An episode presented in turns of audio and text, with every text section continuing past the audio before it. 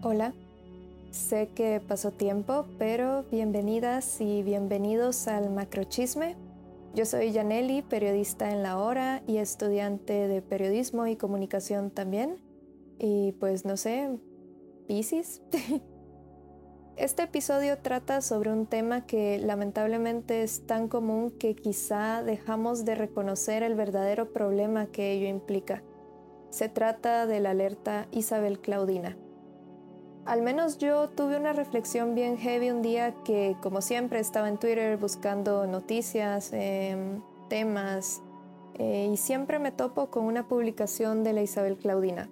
Pero un día cabal me di cuenta que solo en un ratito obvié unas cuatro alertas mínimo y cuando me di cuenta tuve una introspección pensando en que día a día publican alertas y quizá muchos identificamos y sabemos que se trata de una mujer desaparecida, pero el nivel de normalización que tiene esto es bastante y eso es uno de los aspectos más preocupantes de, la alerta Isabel Claudina. Pero bueno, entonces este podcast servirá para darle un espacio de importancia a las mujeres que desaparecen al día en Guatemala y tratar de reivindicar el significado detrás de cada alerta. Comencemos con el nombre. La alerta fue nombrada así en memoria de las desapariciones de María Isabel Vélez Franco y Claudia Velázquez Pais. Ambos casos fueron bastante visibilizados en años anteriores por la gravedad de cada uno. La desaparición de María Isabel sucedió en el 2001 cuando tenía 15 años. El expediente revela que María Isabel trabajaba como vacacionista en un almacén de la zona 1 capitalina y los testimonios señalan que era acosada por Gustavo Adolfo Bolaños Acevedo, de 39 años en aquel entonces. Isabel fue vista por última vez el 16 de diciembre de 2001 al salir de su trabajo y su cadáver fue encontrado dos días después en un terreno baldío de San Cristóbal. La necropsia reveló indicios de violencia en el cuello, en el cuero cabelludo, el brazo derecho y en la oreja. También fue asfixiada. Este caso no avanzaba y fue hasta marzo de 2021 cuando sentenciaron a Gustavo Bolaños del femicidio de Isabel y lo condenaron a 30 años de prisión. Por otro lado, Claudina Velázquez era una estudiante universitaria de Derecho y fue vista por última vez el 12 de agosto de 2005. Lo último que se supo es que fue a una fiesta y no regresó a su hogar. La familia denunció el suceso con la policía, pero no pudieron accionar hasta 24 horas después. Transcurrido ese plazo ya era demasiado tarde porque el cadáver fue encontrado un día después de la desaparición. Su cuerpo tenía señales de violencia, le removieron el brasier, su cincho, su blusa estaba puesta al revés y el resto de la vestimenta estaba manchada de sangre. 15 años después, la fiscalía señaló a Mauricio Cana como el principal sospechoso. Cana tiene una condena de 30 años de prisión en Estados Unidos por el asesinato de su prima, Aparte, se menciona que cuando vivía en Guatemala intentó asesinar a tres exparejas. La fiscalía agregó que el señalado era un taxista que transitaba por San Cristóbal y probablemente asesinó o violentó a otras mujeres. Entonces, el 6 de agosto de 2018 fue creado el mecanismo de búsqueda inmediata Alerta Isabel Claudina para agilizar la localización de las mujeres. Al momento de activar una alerta se inicia un proceso de localización e investigación. Eda Roblero, de la Unidad de Enlace Mujer del Ministerio Público, profundizó sobre esta dinámica. Inician las acciones de, búsqueda y las acciones investigativas sobre la desaparición de la MD. Esto conlleva a distintas tareas específicas tanto para las instituciones del Ministerio Público y de la Policía Nacional Civil, quienes trabajan en conjunto para dicha investigación. Entre ellas, pues, está las entrevistas a familiares, a la persona que reporta, al círculo cercano de la mujer desaparecida, eh, visitar el último lugar que se sabe ella estuvo o para dónde se dirigía, poder identificar si existen cámaras cercanas en el lugar, pedir incluso información, esto con control jurisdiccional, a las empresas de telefonía sobre las activaciones y comunicaciones de la mujer desaparecida, así como sus movimientos bancarios y en sí distintas acciones propiamente que se dan dentro de la investigación para poder dar con el paradero. El personal pues debe de saber por lo menos la, la información inicial del reporte para poder empezar a plantearse las hipótesis, ¿verdad? Por las cuales las mujeres han desaparecido. Y eso es lo que conlleva, dependiendo de la información que se va obteniendo, pues a eh, realizar otras diligencias.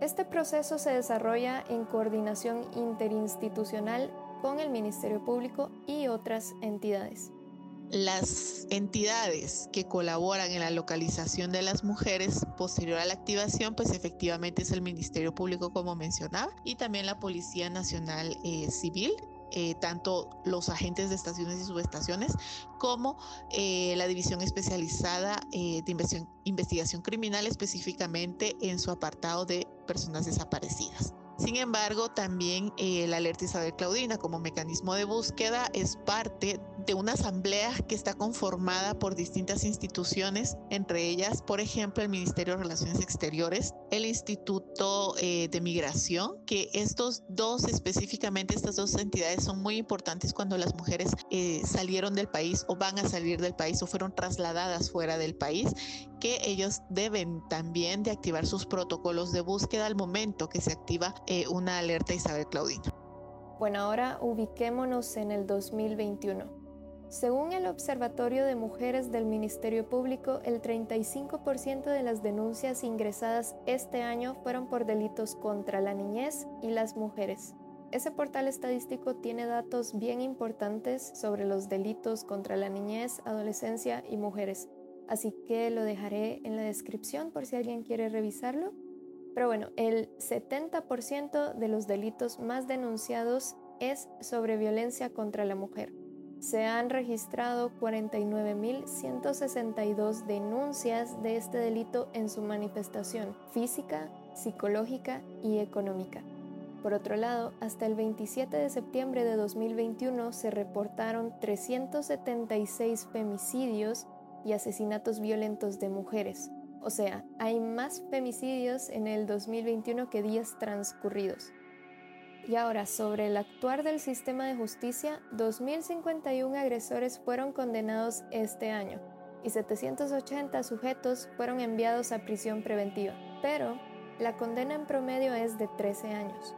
Cabe mencionar que a diario desaparecen cuatro mujeres y hasta el 27 de septiembre permanecían activas 719 alertas Isabel Claudina. Es decir, más de 700 mujeres siguen desaparecidas en Guatemala. Hay que saber que las alertas pueden permanecer activas durante años. Claudia Hernández, directora ejecutiva de la Fundación Sobrevivientes, describió esta etapa como un duelo familiar o de las personas cercanas, ya que aún tienen la esperanza que esa mujer aparezca viva. Lastimosamente sí hay muchos casos que resultan eh, no aparecer por años, ¿verdad? Entonces eh, incluso hay alertas Isabel Claudinas que ya llevan años de, de, estar activas, donde no se ha tenido pues ninguna información. Y antes de que existiera la alerta, pues también hay muchos casos de mujeres que están desaparecidas y que no se ha logrado tener, digamos, como información de su paradero. Y estos eh, se conocen como duelos eh, que quedan en la familia, porque es esa incertidumbre si la persona está viva, si la persona está bien. Entonces son heridas y círculos eh, que no se logran cerrar y entonces se vive en ese eterno duelo porque siempre están a la expectativa de que si puede o no aparecer y esto puede durar durante años.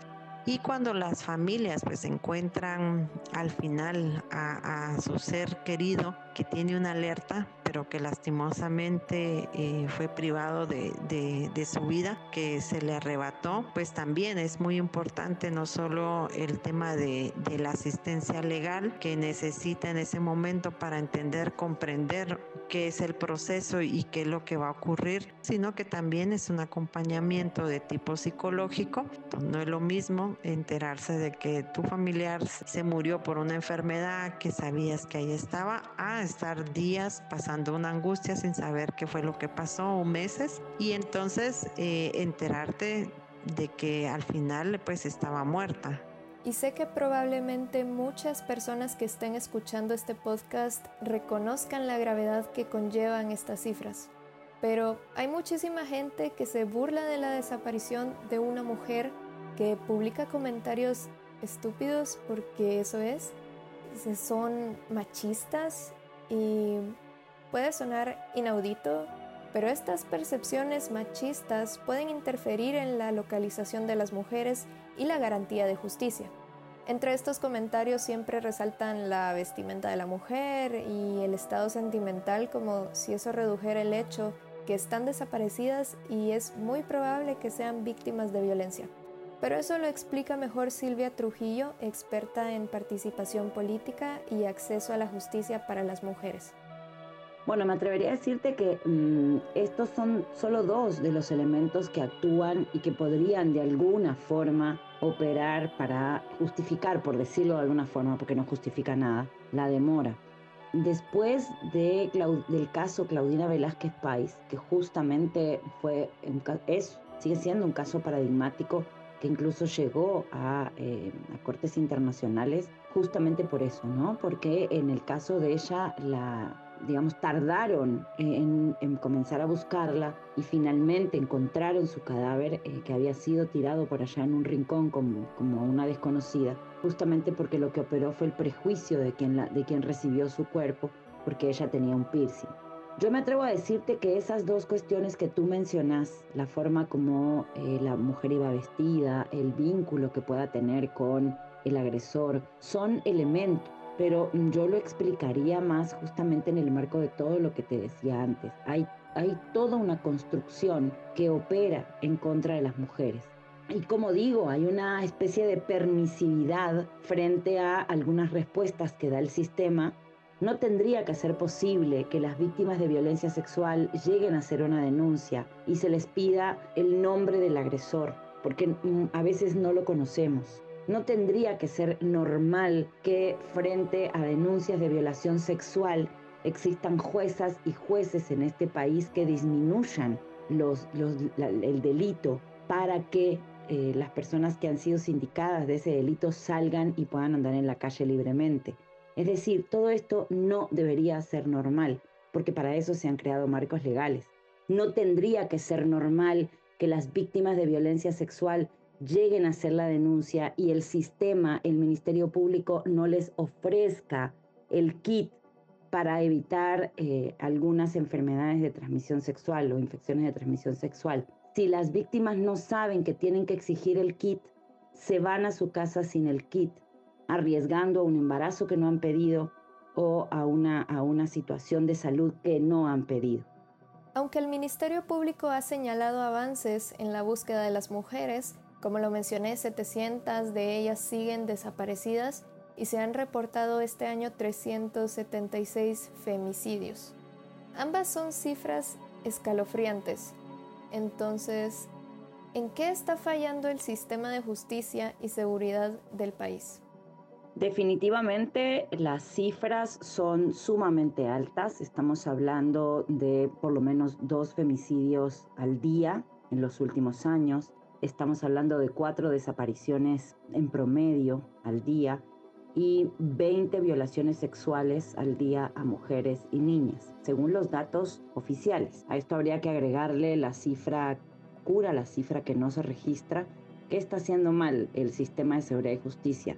Bueno, lo primero que está haciendo mal es que deja entre el 97 y el 99% de los casos de violencia contra las mujeres y de violencia sexual contra las mujeres en la impunidad. El índice de impunidad no se calcula en Guatemala desde el 2014. Fue una investigación que publicó la CICIG en 2015. Es muy complejo en, en estas condiciones decirle a las mujeres que denunciemos porque sabemos que el sistema de seguridad y justicia no nos responde. Lo segundo que sucede es que hay numerosos testimonios de mm, revictimización o de victimización secundaria. el hecho de que las mujeres tengan que ir a un lugar, luego tengan que ir a otro, que sean ellas las que tengan que insistir y estar peregrinando en el sistema de seguridad y justicia para que los casos avancen, si las mujeres tenemos que esperar dos, tres, cuatro, cinco, treinta años, como siguen esperando, por ejemplo, las mujeres achí, que fueron víctimas de violencia, y violencia sexual y esclavitud sexual durante el conflicto armado interno, ¿qué, podemos seguir esperando? ¿no? Es decir, estamos, de, eso hablamos cuando hablamos de revictimización. Por otro lado, bueno, sabemos, el sistema de seguridad y justicia no tiene personal suficiente y, bueno, esto también opera a favor de eh, la, la, revictimización de la que hablaba, ¿no? Si cada fiscal tiene que resolver 50 casos, está claro que mm, se van a ir quedando en el camino muchos si no están las mujeres ahí insistiendo, ¿no? y los datos siguen siendo, como tú bien decías al inicio, escalofriantes. Y claro, siempre hay que exigirle al Estado la protección de las mujeres, pero también quiero enfatizar la parte que podemos hacer como ciudadanas y ciudadanos. ¿Cómo puede la población colaborar en la disminución de desapariciones, femicidios y violencias contra las mujeres? Primero, dejando de normalizar la violencia. Segundo, señalando a los violadores y agresores. Tercero, nombrando el delito y cuarto, dejando de culpar a la víctima y más bien brindándole apoyo. Creo que mm, es muy buena pregunta, porque algo de lo que ha pasado en los últimos años es que nos hemos concentrado en trabajar de cara al Estado. Por supuesto que esto no está mal, yo, yo sigo pensando que hay que trabajar en esa esfera. Un primer reto importantísimo que tenemos como sociedad es quitarle el permiso a los agresores y a los violadores. En este país, los hombres violan, cercenan, matan porque tienen el permiso social.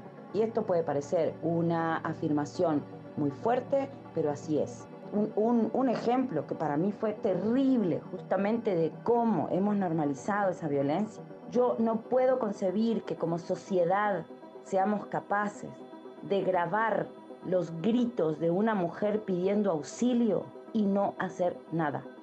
Yo creo que lo primero que tenemos que hacer es dejar de normalizarlo, es comenzar a nombrar la violencia y no dejar solas a las víctimas, porque insisto, las víctimas afrontan solas ese monstruo llamado sistema de seguridad y justicia. Entonces la primera cuestión que para mí es vital es esa, dejar de ser cómplices del femicidio y de la violencia contra las mujeres, ponerle atención, nombrarla y acompañar exigir que se haga justicia.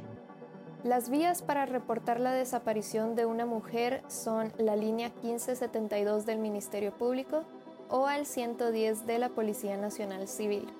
Las personas también pueden acercarse a cualquier estación de la Policía o Fiscalía del Ministerio Público. Todo el personal, eh, tanto policial, como fiscal, como de la línea 1572, de la línea del 110, eh, tiene la obligación de recibir el reporte. No importa si apenas tenemos una hora de desaparición, la ley de búsqueda inmediata de mujeres desaparecidas indica que no se debe esperar. Cuando entra entonces el reporte a la línea 1572, como les explicaba, eh, se deriva la información a la unidad de mujeres desaparecidas, una unidad que hace turno las 24 horas del día y son quienes activan la alerta. Para activar la alerta, pues se da eh, una publicación del boletín y se avisa a las distintas instituciones que conforman el mecanismo y se inician las investigaciones y búsqueda inmediatamente para, para dicha mujer. La información que se requiere para hacer el reporte de una mujer desaparecida es el nombre completo de la mujer, su edad, sus características físicas, si se conoce la vestimenta que ella cargaba al momento de desaparecer, el último lugar de avistamiento o el último lugar donde se supo que ella estuvo, la hora, cuál es su etnia o qué idioma habla, tiene o vive con algún tipo de discapacidad, si tiene algunas características eh, específicas, físicas, que la podamos identificar, algunos tatuajes, se les pide a las personas que hacen el reporte que si tienen alguna información o tienen alguna pista de, de qué pudo haber sucedido, pues también brinden dicha información siempre se les va a pedir una fotografía reciente para poder colocar en el boletín. Cuando no hay, por ejemplo, una fotografía o cuando eh, el riesgo de esta mujer que está desaparecida es muy alto, que si se publica eh, se puede poner en más riesgo, igual se activa la alerta pero no se publica el boletín. Esto sería el mecanismo en sí de cómo funciona la alerta Isabel Claudina. Este fue el tercer podcast del macrochisme. Si creen que es información interesante o útil, les agradecería compartirlo. También les quería contar que ya le abrí un TikTok a este proyecto, se llama Macrochisme también. Y ahí subo videitos cuando no estoy en clases o trabajando o haciendo tareas o cuando no estoy ocupada. y pues también pueden seguirme en Twitter, en Instagram y leerme en la hora porque ahora también ya estoy ahí. Y pues eso, gracias por apoyarme y también a la gente que me ha estado escuchando desde, no sé, desde el año pasado o antepasado. Y espero poder subir contenido pronto, pero si no, ahí están mis demás redes donde pues algunos días publico contenido, sobre todo escrito. Gracias y adiós.